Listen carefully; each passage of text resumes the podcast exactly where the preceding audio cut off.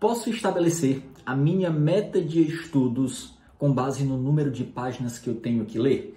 Essa foi uma pergunta lá no Instagram, no Prof. Bruno Bezerra. Então vamos responder aqui a esse seguidor. E nós vamos falar de três pontos. Primeiro deles, há uma variação grande na quantidade de páginas que se lê para uma mesma pessoa, inclusive. Vou falar desses fatores. Segundo ponto, o que eu acho, se você deve ou não fazer isso. E terceiro, o que é que eu acho que é mais eficiente, tá certo? Então, primeiro ponto aí, importante. Há uma variação, e às vezes grande, na quantidade de páginas que você consegue ler. Isso sem comparar pessoas diferentes. Porque tem matérias que têm uma curva do aprendizado diferente. Por exemplo, você estudar direito civil, direito constitucional, o aprendizado é mais rápido do que, por exemplo, você estudar tecnologia da informação, do que você estudar português, raciocínio lógico.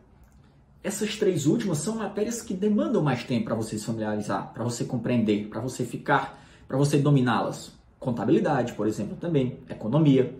Então perceba que algumas matérias, como os direitos, têm uma curva de aprendizado mais rápida. Você vai entender mais rápido. Então, é natural que você leia mais páginas daquela disciplina.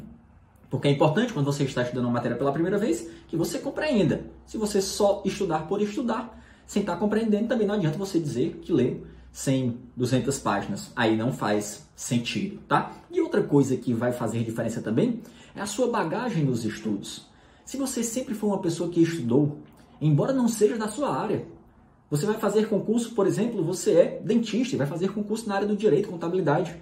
Mas, se você sempre foi acostumado a estudar, se você foi treinado, se você é acostumado a ler, se você tem os circuitos de atenção contínua já, já trabalhados, se você tem as memórias associativas, se você costuma ler muito, se você tem uma boa compreensão de texto, isso ajuda demais, vai fazer o seu, a sua leitura fluir muito mais rápido. A tendência é que você leia mais páginas. Por outro lado, se você nunca foi de estudar, se você não tem esses circuitos, esses circuitos formados ainda, você vai ler mais lentamente. Então, primeiro ponto importante, nós temos uma variação aí na quantidade de páginas, dependendo da matéria, dependendo se você foi um bom estudante no passado ou não, se você já é acostumado a ler ou não. E aí o segundo ponto, por que é que eu acho que você não deve estabelecer suas metas assim? Primeiro, dois fatores, por que, é que você não deve fazer. Primeiro, porque pode ser prejudicial ao processo de aprendizagem. Porque se você se forçar a ler tantas páginas por hora, ah, eu vou ler 25 páginas por hora, você vai correr o risco de atropelar o processo de aprendizagem, de não buscar compreender a matéria, só para dizer que leu aquela quantidade de páginas. Você não vai entender, mas leu a quantidade de páginas. Terminou de estudar o edital todo e aí? Do que é que adiantou? De nada. Vai prejudicar o seu aprendizado, a sua memorização, a sua consolidação do seu conhecimento. E o segundo ponto, você pode fazer menos do que é capaz.